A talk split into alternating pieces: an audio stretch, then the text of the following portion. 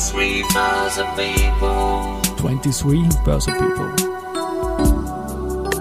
And now in season 5. And now in season 5. Presented by Freisinger Holding.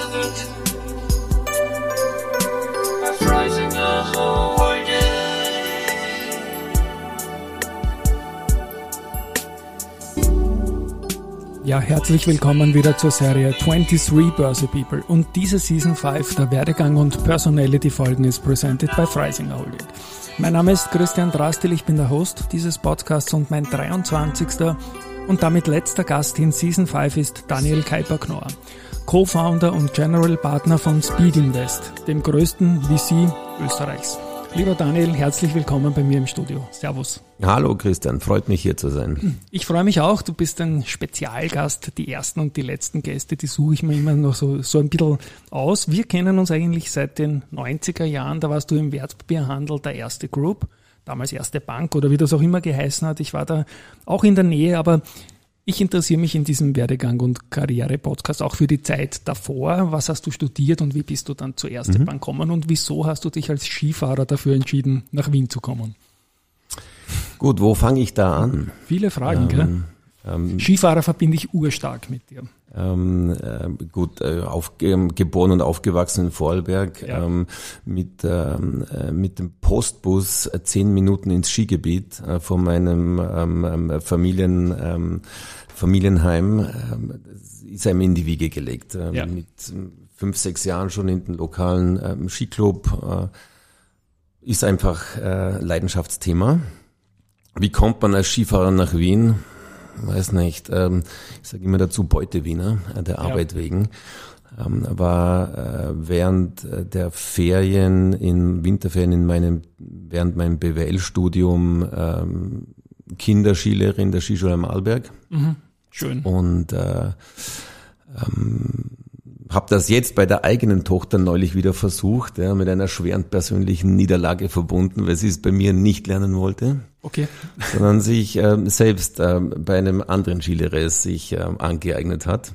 Soll mir auch recht sein. Ja. Jetzt fährt sie Ski, alles gut. Wunderbar. Und du bist dann, wie gesagt, du hast in Wien BWL studiert und Nein, in der Schweiz. In der Äh, Schweiz. Ich habe in der Schweiz BWL studiert. Ich bin bewusst damals schon einen anderen Weg gegangen als meine ähm, fast alle sämtlichen Klassen- und Alterskollegen, die ähm, quasi in einem beinahe Automatismus in Innsbruck oder in Wien gelandet sind. Habe ich gesagt, nein, da musst du jetzt in eine andere Richtung gehen, habe mich 180 Grad in die andere Richtung orientiert, bin in der Schweiz gelandet. ist ja von Vorarlberg nicht so weit gewesen. ne? Wie, Ja, es war dann doch weiter weg als Innsbruck, ja? Okay. also in, in, Ja. in, in Fribourg. Okay. zweisprachig, Deutsch und Französisch. Ähm, sehr aufregende Zeit. Ähm, BWL-Studium war dann ähm, 1994 fertig mit dem Studium. Ähm, war da gerade mal 23 geworden, das war mir noch zu früh, habe dann eine ganze Saison Skilehrer drangehängt, Das zahlt von sich 1. aus, ja. Dezember bis 30. April. Und auch in der Schweiz oder in Äh, Österreich? na, auch in, wieder am Arlberg. ja. Und, und kam dann ähm, im Frühjahr 96 in den Wertpapierhandel, in die erste Bank, damals in die erste Invest Consult. Genau, die EIC, wie Die sie so EIC, schön genau. hieß, genau. Und es war damals eine gute Zeit an der Wiener Börse. Also es war gerade die IPOs von Föstalpine und Böhler vorbei in dieser Zeit. Ne? Die sind frisch gekommen. Böhler Secondary Public Offering Genau. habe ich dann relativ gleich nach meinem Einstieg mitgemacht als, als äh, Bookrunner. Äh, Bookrunning Bank ähm, haben dann natürlich den erste IPO selbst äh, gemacht äh, im, im selben Jahr. Das, 97 das war das. 97 Mhm. richtig. Diese große Geschichte im Dezember und Ähm, November. Und ähm, das waren sehr aufregende Zeiten, ähm, sehr kleines Team, aber hat sehr, sehr gut funktioniert. Zu vielen davon habe ich immer noch persönlichen Kontakt, das freut mich sehr. Gerade gestern war ich mit einem von den damaligen äh, wieder Mittagessen. Schön. Ähm, sehr nett, ja. fast 30 Jahre her, mittlerweile traut man sich ja kaum zu sagen. Aber Du hast jetzt ein paar Transaktionen genannt, unter anderem auch die erste. Dein Schwerpunkt waren Equity Österreich oder war das international, was du äh, gehandelt Nein, hast? österreichische Aktien und, und, und Terminprodukte. Okay, genau. Und da haben wir uns auch kennengelernt. Du bist dann einen, noch in dem alten Jahrtausend zur Credit Suisse gewechselt. Richtig. Das Ähm, bin dann 98 im Sommer äh, zur Credit Suisse nach Zürich gekommen, äh, dort ins Private Banking, ähm, war dann dort knappe zwei Jahre, bis mich ein folgenreicher Anruf ähm, eines meiner Jugendfreunde hier aus Wien ähm, und jetzigen erneuten äh, Co-Gründer ähm, Oliver Holle ereilt hat, ähm, der damals ähm, spät 99 im äh, ersten Tech, ähm, Tech-Boom Genau. ähm, ein, un- an einem universitären Spinout an der WU gearbeitet hat und gerade kurz davor war, Venture-Kapital aufzunehmen, der mich da angerufen hat, er braucht jetzt Leute, er will das machen und und ich arbeite ja bei einer Bank, ich kann das mit dem Kapital ja, ich muss jetzt unbedingt nach Wien kommen, das tun. Und das war das Stichwort Three United dann? Ähm, aus dem wurde dann die Three United. Die- Firma damals, die wir gestartet haben, hieß noch anders. Die Three United hieß deswegen so, weil sie aus einem Dreiweg-Merger mit zwei anderen hier in Wien ansässigen Technologieunternehmen hervorgegangen ist. Ähm, was das war 2004, also nachdem dann ist die Nasdaq-Bubble geplatzt im März und wir haben tatsächlich im März 2000 äh, eine, eine, eine Seed-Runde geraced zu Bewertungen, wie sie selbst in der heutigen Zeit äh, schwer vorstellbar wären. Ich glaube so 4 Millionen auf 16 Millionen Pre-Money oder sowas Absurdes. Ähm, dann ist die Nasdaq-Bubble geplatzt und damals war es schon so, dass die Technologieszene Technologie für die Technologieszene entwickelt hat und wenn die kein Geld mehr bekommen hat, hat sie auch nichts mehr gekauft. Und außerhalb der Technologieblase hat sich niemand für diese Themen interessiert. Ergo wäre unser Unternehmen beinahe, mehrmals beinahe äh, bankrott gegangen. Es ist uns aber irgendwie in einem ähm, ähm, ähm, permanenten Hustle und Struggle gelungen, ähm, äh, die Firma die Firma am Leben zu halten, ähm, bis dann ähm, im, gemeinsam mit dem Aufkommen der, ähm, der mobilen Entertainment, Klingeltöne und ähnlichem, es sehr schnell äh, dann sehr erfolgreich wurde und wir es dann 2006 an die VeriSign, Nasdaq gelistete VeriSign verkaufen konnten. Und wie dann dort drei Jahre später die ähm, Lock-up und Earnout-Periode vorbei war, ähm, sind wir im engsten Team, Oliver Werner und ich, wieder zusammengesessen und haben gesagt, so was machen wir denn jetzt als nächstes? Und dann ist uns sehr schnell ähm, eigentlich äh, die Idee gekommen, einen Venture-Fonds zu starten, weil das schien uns als das nächstlogische. Kann man eigentlich sagen, dass schon der Wechsel von der Credit Suisse zum Oliver und zu dem jetzt geschilderten Case eine Selbstständigkeit von dir war? Ja, oder? Ja, ja. Also ich habe immer zwei Punkte in dem Podcast drin, wann wir uns kennengelernt haben in den 90ern und wann mein Gegenüber selbstständig wurde. Das war dann bei dir im Jahr 2000. nehme ich Das oder? war, So ich ungefähr. weiß es noch genau, ich bin eingestiegen am 1. April 2000. am 1. April 2000. Das ist ziemlich genau, sehr bald 23 Jahre her. Kurz nach den Iden des März vom Toto Wolf, von dem lieben Kollegen, der, Richtig. der hat ja den March 15 Richtig. nach den Iden auch irgendwie benannt.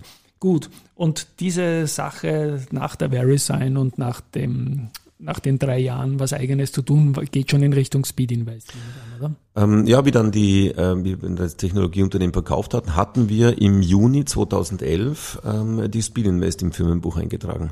Das war also die zweite Gründung. Selbstständig ist man dann ja eigentlich nicht, ja, wenn Ja. man beim, im selbst gegründeten Unternehmen Anteilseigner und, und, und, und Angestellter ist.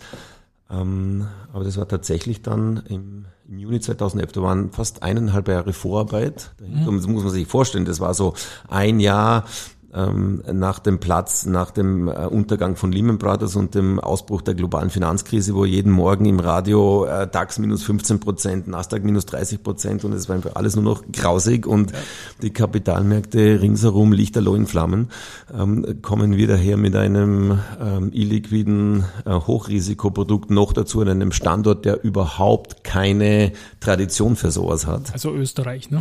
Ja, Österreich und, und Europa erstmal und dann nicht London und nicht, ähm, gut, Berlin hat damals auch noch keine Rolle gespielt, 2011. Ähm, äh, also das war schon, da haben wir schon uns nicht gut umgeschaut.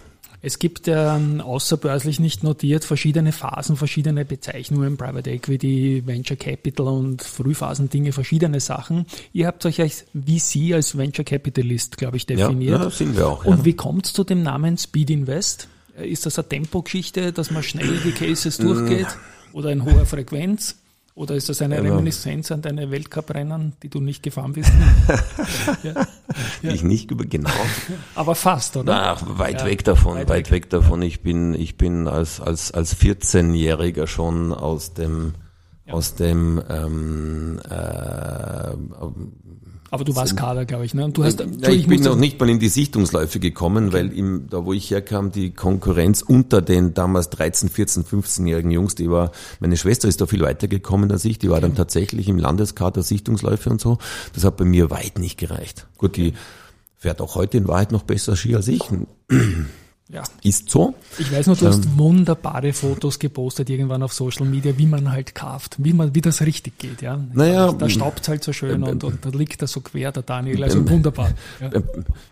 B bisschen was ist dann Ja. doch hängen geblieben. Ja, gut, ich lasse das mit dem Skifahren jetzt, aber, aber Speed Invest, Ähm, wie, wie kamst du dem Namen? Ähm, Es war tatsächlich ähm, ähm, äh, eine Verquickung. Ähm, wir haben damals gegründet in dem Coworking Space in der Spengergasse im fünften Bezirk. Und Ja. dort gab's diesen Initial Factor, ähm, hieß das dort. Und äh, da haben sich alle notwendigen Bausteine für so ein Ökosystem zusammengefunden. Gab es Acceleratoren dort und Business Angels und und dann waren eben wir eben dort auch mit unserem mit unserem ersten Fonds, der hieß der erste Fonds heißt immer noch so Initial Factor Speed Invest. okay. Es war dann tatsächlich so, ursprünglich hätte heißen sollen Initial Factor Seed Fund. Ähm, wie wir das dann im Firmenbuch einreichen wollten, hat es geheißen, ihr könnt euch nicht Fund nennen, wenn ihr kein Fonds seid. Okay. Gut, dann haben wir überlegt, Fund, mh, Partners Capital, mh, ähm, ähm, Invest und kam es dann dazu, Seed Invest, Seed Invest und irgendeinem ist dann in einer, in einer, in einer, ähm, wie sagt man, in einer leidenschaftlichen Diskussion ein kleiner Versprecher passiert. Seed Seed Invest, Speed Invest und alle haben gesagt, halt, Ja. das ist es. Ja. So Okay. kam es dazu. Und jetzt kann man das natürlich versuchen, mit allen möglichen ähm, Inhalten zu füllen. Tatsächlich, was wir schon versuchen mit unserem Tun, nachdem wir investiert haben, unseren Beteiligungen ähm, helfen, Geschwindigkeit aufzunehmen. Also insofern lässt sich da schon eine Herleitung bilden, aber Also eine, eine wunderbare Herleitung. Wie ist es dann eigentlich losgegangen mit den ersten Investments? Ich erinnere mich jetzt dann zurück ein bisschen an die Zeit. Es ist Lehman schon ein paar Jahre wieder her gewesen, 2011, aber die Staatsschuldenkrise ist irgendwie losgegangen. Die stand kurz vor der Tür. Die kam dann 2013, 14. Ähm, wie ging's los mit den ersten Investments? Naja, weil wir hatten dann eineinhalb Jahre gebraucht, um die 10 Millionen, der erste Fonds war nur 10 Millionen klein, äh, diese 10 Millionen zusammenzutragen aus Friends, Family, ähm, dann auch von der AWS, äh, ähm, der wir tatsächlich äh, sehr, sehr viel verdanken. Ähm, jetzt in der Rückbetrachtung war das eigentlich mehr so ein Friends and Family SPV hatte jede Menge äh, branchenunübliche Eigenheiten, die wir alle längst abgelegt haben. Ähm, und die ersten Investments von den 20 Firmen, die wir damals im Portfolio hatten, waren, oder ein guter Teil ist noch, sind, sind 13 aus Österreich.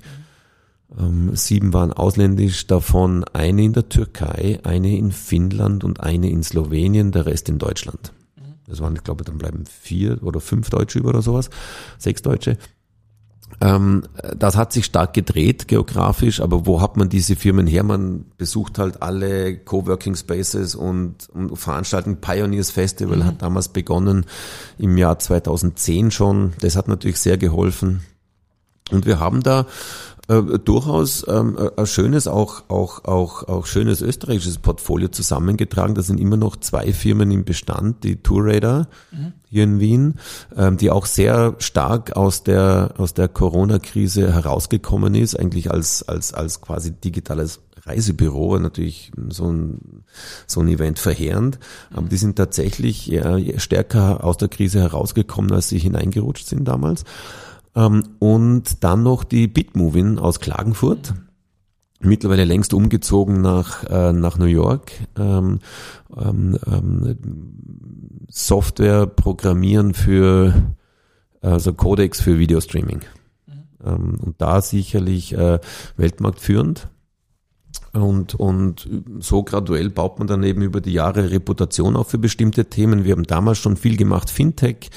Wir haben viel SaaS gemacht, wir haben viel Marktplätze gemacht und das sind drei Kernthemen, die wir, in die wir heute noch investieren und die drei. Kurze Zwischenfrage, weil ich das immer für die Hörerinnen und Hörer einbaue. Wenn Begriffe fallen, wo ich mir denke, das wird vielleicht eine oder anderen wissen wollen. Fintech, glaube ich, kann man herleiten, aber SaaS bitte. Ähm, SaaS, Abkürzung für SaaS, Software as a Service. Ähm, das ähm, also Internet Cloud basiert. Software kauft man nicht mehr auf CDs und lädt sie auf Systeme hoch, sondern man über einen Online-Zugang mietet man einen Zugang. Das nennt sich SaaS.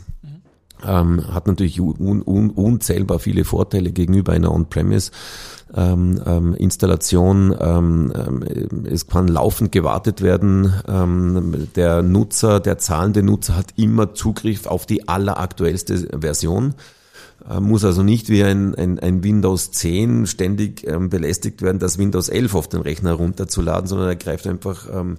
über, die, über die Wolke auf, auf die immer aktuellste ähm, ähm, Software zu. Es lässt sich auch viel kleinteiliger preisen. Ähm, das ist eigentlich das dominante Modell ähm, aktuell im Softwarevertrieb und es wird es auch noch einige Zeit sicherlich bleiben. Und eben diese drei Themen, ähm, also Fintech, also Software, und, und, und digitale Lösungen für die Finanzdienstleistungsindustrie, Banken und Versicherungen.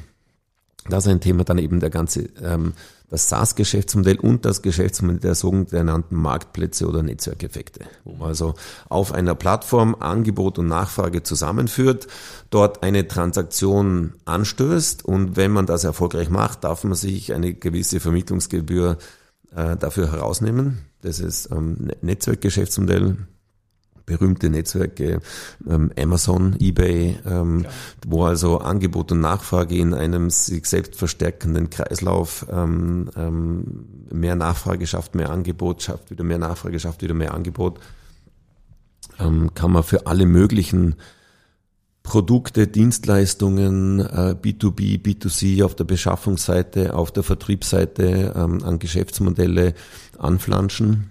Äh, und diese drei Themen sind sicherlich noch auch heute noch zu drei Vierteln ähm, ähm, äh, die, die in, äh, im Portfolio gewichtet bei uns. Und wie erfolgen bei euch Investmententscheidungen? Ich denke, da wird es so regelmäßige ähm, oder Pattern geben, die da, die da quasi dazu also wir führen. suchen natürlich nach, nach, also wir haben uns sechs Themen, also ganz von Anfang an, wir haben ein sortenreines Softwareportfolio. Ja. Also wir investieren ausschließlich in Unternehmen, die entweder Software entwickeln und diese vertreiben an ihre Kundschaft oder Unternehmen, die Software einsetzen, um bestehende Geschäftsmodelle, Produkte oder Prozesse ähm, signifikant zu verbessern. Also zehnmal besser, schneller, billiger oder einfach angenehmer zu nutzen. Mhm. Das ist so die verbindende Klammer bei uns im Portfolio. Ähm, innerhalb dieses Spektrums haben wir uns sechs Themen eben ausgesucht. Schon erwähnt Fintech, SaaS und Marktplätze ähm, übergewichtet und dann zwei, auch drei äh, ähm, vergleichsweise kleinere Themen noch dazu. Digital Health, also Software für die gesamte ähm, ähm, Gesundheitsindustrie.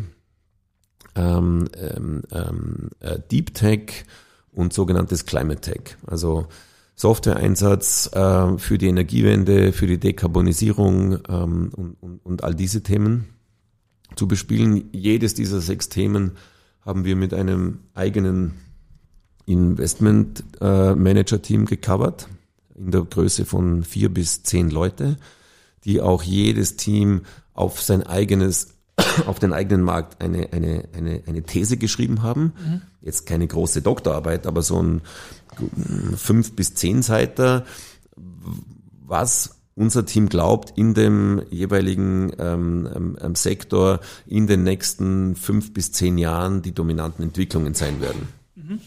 Und wenn wir dann in unserem jährlichen Dealflow, wie wir das bezeichnen, und wir sehen pro Jahr zwischen 9.000 und 12.000 Investmentgelegenheiten mhm. und wählen daraus 30 aus.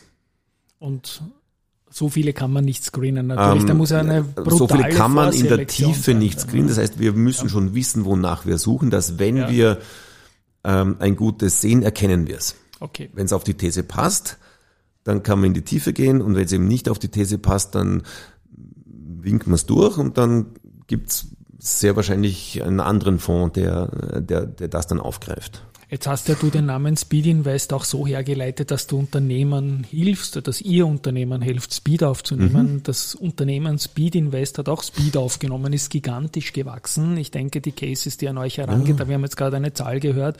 Ihr seid mittlerweile 80 Leute, hast du mir 80 Leute, im Vorgespräch ja. erzählt. Wie sind da und wie ist da die Aufteilung bei den Positionen, bei den Jobs? Ähm, also von diesen genannten 80, die wir also über die Jahre gewachsen, wir haben begonnen ja. zu sechst. Ja vor, vor 13 Jahren sind jetzt 80. Ähm, das ist ähm, schon viel, ne? Das ist schon viel. Da braucht es auch schon eine eigene interne Struktur und Abläufe und, und, und, und Prozesse ähm, und, und, und, und ein Regelwerk, wie das funktioniert. Ähm, von diesen 80 sind 40 Investmentmanager. Die machen nichts anderes als also Origination und, und dann Investments abschließen und dann in diesen Investments auch die die, die, die, die, die Eigentümerinteressen äh, vertreten. Mhm. Dann haben wir dazu noch 20 sogenannte Operators, die also für ganz bestimmte Bereiche oder Prozesse den Unternehmen im Portfolio ähm, helfen, Fortschritte zu machen. Das sind typischerweise die drei Bereiche, die nächste Finanzierungsrunde, der ganze HR-Bereich, Leute finden, Leute rekrutieren, ähm, die Organisation auf den Skalierungsmoment vorbereiten. Jetzt im, im vergangenen Jahr natürlich auch das Downscaling, das muss man ja auch richtig machen. Da sieht man ja auch immer, immer wieder, wie sich da Leute dann auch schwer tun damit. Und wir haben das selbst an unserem eigenen Softwareunternehmen damals durchgemacht. Ähm, zuerst waren wir zu acht, dann haben wir die Finanzierung bekommen, dann sind wir in einem Jahr auf 100 Leute hinaufgefahren und dann wieder wie dann die Blase endgültig geplatzt war, sind wir wieder auf zwölf Leute hinuntergerauscht und das muss man ja auch mal verdauen. Und der, der dritte Bereich ist tatsächlich ähm, Ihnen im, im, im Vertrieb, insbesondere dort im, im, im, im B2B-Segment, also das Produkt in den Markt zu bringen. Mhm. Also ganz spannend. Wo wir so 20 Leute im Team haben, auf die unser Portfolio zurückgreifen kann, wenn sie bei einzelnen äh, der angesprochenen Themen ähm, Unterstützung brauchen. Und dann natürlich die, die verbleibenden 20 Leute, ähm, Management, ähm, ähm, Overhead, Innendienst, Neben Wien habe ich noch die Standorte München, Berlin, London und Paris abgeschrieben. Ja, vor allen Dingen in London. Ja. London ja. Das ist mittlerweile unser größtes Investmentteam. Okay. Also in Reihung der Investmentteams ist es ähm, ähm, London, Berlin, Wien, München, Paris. Hat da der Brexit irgendwas verändert oder sogar beschleunigt? Oder hat, ähm, haben sich da Chancen für euch aufgetan? Der Brexit hat wenig verändert in okay. dem Bereich. London ja. ist weiterhin ähm, sicherlich das dominante Zentrum in Europa. Und können mittlerweile auch gut Skifahren. Ne? Ähm, können ja. mittlerweile auch gut Skifahren, das stimmt. Ja, ja. Ähm, liegt natürlich daran, dass der Dave Riding von einem Vollberger gemanagt wird. Okay. Kilian Albrecht. Der ja auch ein bisschen bei der Rekordläuferin ähm, mitgemanagt hat. Ne? Ja, das schon. Die Michaela ist schon sehr stark. Ja. Und die ist sicherlich die, die beste aller Zeiten. Ja, ja muss man, wird, wir warten ja nur drauf. Ne? Ich kann mich noch erinnern, die Palfinger Startnummer Kranzka Gora, der 82. Ja. Mal die Linze eingeholt und Ingemar. Die paar Hundertstel, die kommen jetzt irgendwann auf ihrer Seite. Aber gut, zurück zu euren Teams. Du hast ähm, auch Downrounds oder so weiter, Downscaling erwähnt. Mhm. Wenn, wenn ähm, Effekte irgendwie eintreten, die wir in den letzten Jahren natürlich auch am gelisteten Markt gesehen haben bei den Tech-Unternehmen. Jetzt die Frage, inwieweit ist das, was ihr tut, auch ein bisschen die Notwendigkeit zum Cost Averaging über die Jahre? Weil das ist ja keine Einbahnstraße und im, im nicht gelisteten Bereich wird es ja noch eine höhere Wohler geben, nehme ich an, oder? Naja, die höhere Wohler, ähm, das gibt, ist, man muss unterscheiden zwischen der sichtbaren Volatilität und der nicht sichtbaren. Ja. Klar ist sie da, nur nachdem der, der Private Markt nur alle drei Monate gepreist wird, wenn es einen Quartalsbericht ähm, zu verfassen gibt. Ähm, da wird natürlich viel der Volatilität nicht gesehen. Das ist so ja. wie viermal im Jahr das Licht anknipsen in einem Zimmer und was dazwischen passiert, ähm, geht nicht in die Bücher, es sei denn, es passiert, es ereignet sich eben eine Finanzierungsrunde oder irgendein Liquiditätsereignis in einem der Beteiligungsunternehmen, aber dieses, dieses sekündliche Pricing in Echtzeit, wie man es aus, dem, aus den öffentlichen ähm, ähm liquiden Kapitalmärkten kennt, das gibt's eben nicht. Mhm. Da ist eben sehr viel unsichtbare Volatilität da. Ähm, ähm, der kann man jetzt versuchen, irgendwie gerecht zu werden. Ähm, was ja in den ähm, Private Markets äh, äh, besonders ist, diese, diese Fonds, die sind ja nicht wie ein Publikumsfonds, der offen zur Zeichnung aufliegt, zur Ausgabe und Rücknahme. Der, so, ein, so, ein, so ein Private Market Fonds, der wird in einem gewissen Zeitraum eingeworben, typischerweise so etwa ein bis eineinhalb Jahre ähm, hat man Zeit, neue Investoren an Bord sind, dann wird der Fonds geschlossen. Dann investiert der Fonds, baut sein Portfolio auf und hat dann 10 bis 15 Jahre Zeit, ähm, das Portfolio zu verwerten und an die Investoren das Geld zurückzuspielen. Und Wie ist da die Entry Hurdle von der Summe ungefähr? ja, da gibt's äh, da gibt's Gesetze, Ja. ähm, die äh, sagen, dass man erst ab 100.000 Euro investieren darf. Das ist weniger, als ich geglaubt habe. Also Aber Es ist immer noch viel Geld. Ähm, wohlgemerkt für den Privaten kommt das ja aus dem Versteuerten. klar. Das muss man auch erstmal übrig haben. Ähm, das ist nicht gerade ähm, der Demokratisierung der Assetklasse förderlich. Aber ähm, wir sind nicht die, die Gesetze machen, wir sind die, die sich an die Gesetze halten und, und, und in diesem Rahmen eben ähm, unser, unser, unser Geschäft betreiben. Und wer sind so die typischen Investoren in eure Vehikel? Es geht tatsächlich von bis, also vom bereits angesprochenen, ähm, äh, von der Privatperson, die sich das leisten kann, äh, bis hinauf zu, haben vorhin schon erwähnt, AWS, ähm, jetzt auch Europäischer Investitionsfonds, große Banken, Pensionskassen, Versicherungen, ähm, ähm, inländische und ausländische, Family Offices, äh, sehr viel. Ähm, dann natürlich ganz oben drüber die großen internationalen Staatsfonds. Die eine zunehmend große Rolle spielen. Die leider hier fehlen. Ähm, der in Österreich der hier. tatsächlich, also gut, Ja. es gibt natürlich die AWS, die ein quasi Staatsfonds ist und in der Größe, die dieser Markt hergibt, auch durchaus einen sehr, sehr guten Job machen. Mhm. Aber ähm, ich da, gut, du könnt, da. Mhm. könnte man durchaus auch noch mehr machen. Also Ja. auch so um die ÖPAC herum oder sowas, da hätte ich schon Gibt's ein ja paar immer Ideen. wieder Gespräche auch in die Richtung, aber es kommt nichts raus dabei. Ne? Ja. wie auch immer. Das, das habe jetzt ich gesagt. Ähm, eine Indikation für Assets under Management, die die Speed Invest hat, hast du deine Zahl für mich ungefähr nur?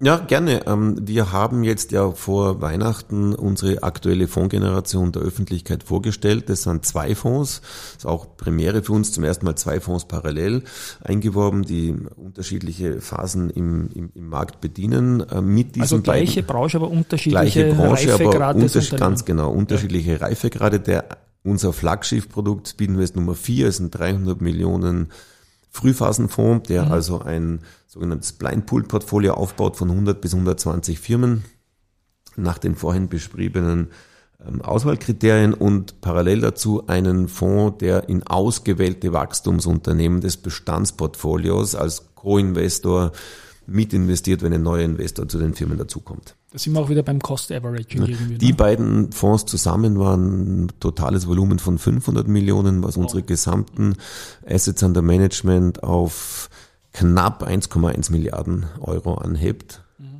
Und damit seid ihr in Österreich, glaube ich, in einer ganz eigenen Glaube ich, Liga, sind ne? wir in Österreich schon der Größte. Ja, definitiv. Und die beiden neuen Fonds, die du im Q4 im Vorjahr Mhm. vorgestellt, die ihr im Q4 vorgestellt habt, hast du skizziert. Wie kann ich mir, gibt es einen Jahreszyklus auch noch irgendwie, beziehungsweise jetzt an, dem, an der Börse haben alle die, die Bilanzen jetzt dann ziemlich fertig, dann gehen die Mhm. Roadshows los. Inwieweit hat die Börse und die Pattern dort, äh, ich denke mal in Richtung Bewertungen, Peer Group vielleicht für einige, als Ansatz Einflussfaktoren auf euer Geschäft? Exit-Kanal auch so ein es, Stichwort. es hat Einfluss. Ja. Ja. also das, das ähm, der, der, der, der IPO ist natürlich immer der ähm, angestrebte, ähm, das angestrebte Exit-Szenario für, für Portfoliofirmen, weil es eben die, die höchsten Bewertungen verspricht. Ähm, ähm, natürlich die Firmen auch eine gewisse Größe haben müssen, um überhaupt IPO, IPO-fähig zu werden. Dauert natürlich aber auch lang. Also durchschnittliche Dauer von Gründung bis IPO sind etwa 13 Jahre. Jetzt hat so ein Fonds aber eine vertragliche Dauer von zehn Jahren. Das heißt, da muss man sich irgendwas einfallen lassen gegen Fondsende hin. Ähm, da hat natürlich äh, das sogenannte IPO-Fenster, ob das jetzt offen ist oder zu oder wann es wieder aufgeht, hat natürlich schon eine Auswirkung auf die in den privaten Märkten vorgelagerten Finanzierungsphasen. ja. Da sind wir, wo wir jetzt investieren, am allerweitesten weg davon. Wenn ihr heute, 2023, in ein Unternehmen die erste institutionelle Kapitalrunde anführen. Das sind typischerweise so Investitionen in der Größenordnung von etwa einer Million Euro auf etwa fünf Millionen Firmenwert. Ähm, dann vergehen zehn Jahre oder mehr, bis das dann IPO-Material wird. Mhm. Ja. Ähm, das darf man nicht vergessen. Ähm, es hat also schon Auswirkungen, aber je weiter man weg ist davon, umso weniger. Man sieht auch bei den verschiedenen Phasen, also liquider Markt, IPO, Pre-IPO, Late Growth, Mid Growth, Early Growth, Venture Phase.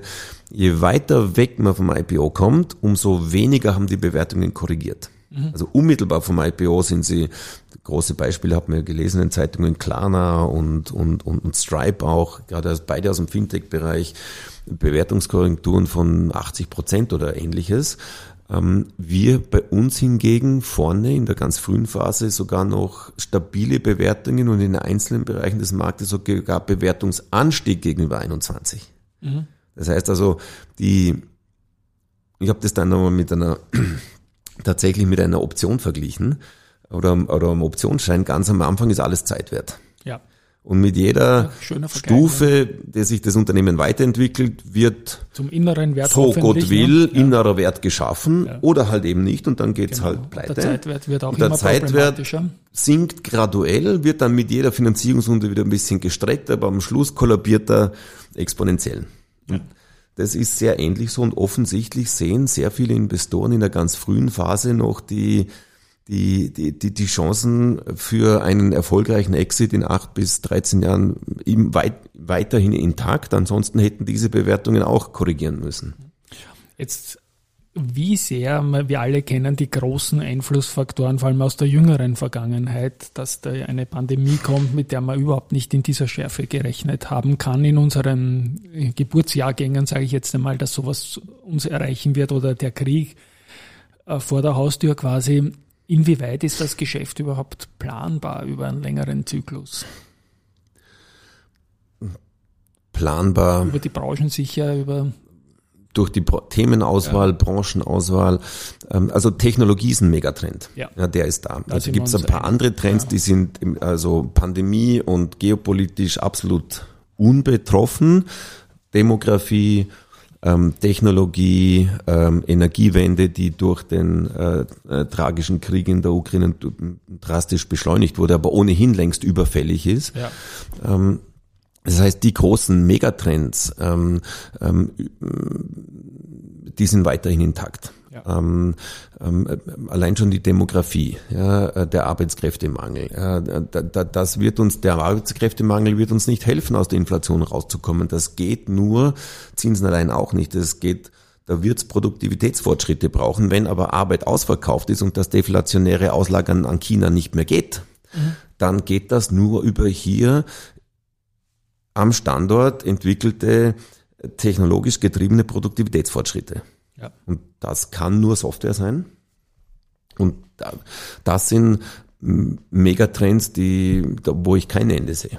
Ja, und, ja. und so Dinge wie der, das, die Rückkehr der Zinsen zum ja. Beispiel, ja, dass man jetzt die, die US Treasuries wieder und auch in Europa, also so wie wir es gelernt haben quasi in den 80er, 90er Jahren, ja. diese Welt normalisiert sich eigentlich wieder von einer Sondersituation weg, dass das, das Geld quasi der letzte war. Zyklus einfach ja. zu lang gedauert und ja. er wurde dann durch die durch die Pandemie nochmal um drei Jahre gestreckt. Ja. Der war ja eigentlich kurz von der Pandemie, war schon, war schon, hat der Amerikaner schon an Zinsen gedacht. Stimmt. Wurde dann abgestochen dann, durch die Pandemie und hat jetzt aber im Q4 21 hat es ja schon begonnen. Da waren die ersten ähm, Zinserwartungen schon eingepreist, dann, dann gingen die Public Markets flat, dann kamen auf einmal Abzinsungsfaktoren in die Bewertungsmodelle zurück und die haben dann, dann durch den ganzen Nasdaq und den Technologiesektor ähm, ähm, ähm, ähm, korrigieren lassen.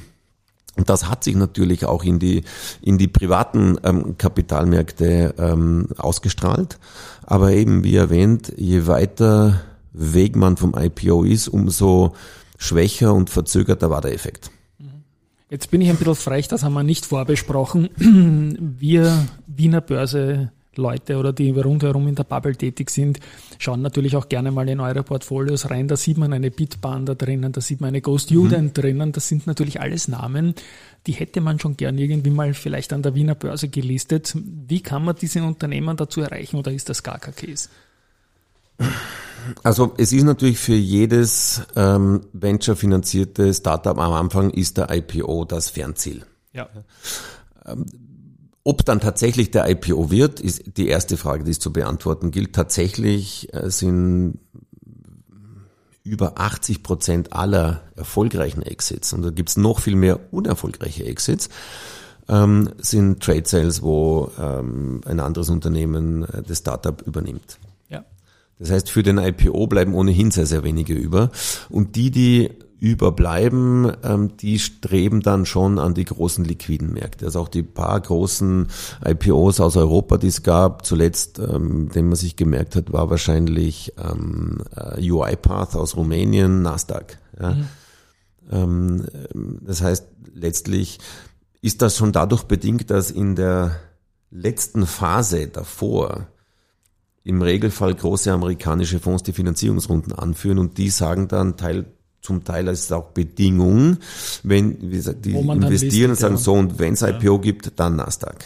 Da sind wir dann in dem Zeitpunkt, gut, von unserem Portfolio ist noch keines so weit, aber sollte es mal jemals so weit kommen, da sind wir längst nur mehr Beifahrer. Da sind wir oft dann schon wahrscheinlich zu, zu acht bis zehn Jahren ja, an diesen Firmen beteiligt.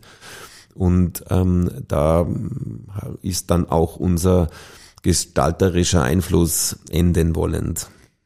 Jetzt haben wir etliche Unternehmen genannt, viel über den Markt gesprochen, vielleicht abschließend noch.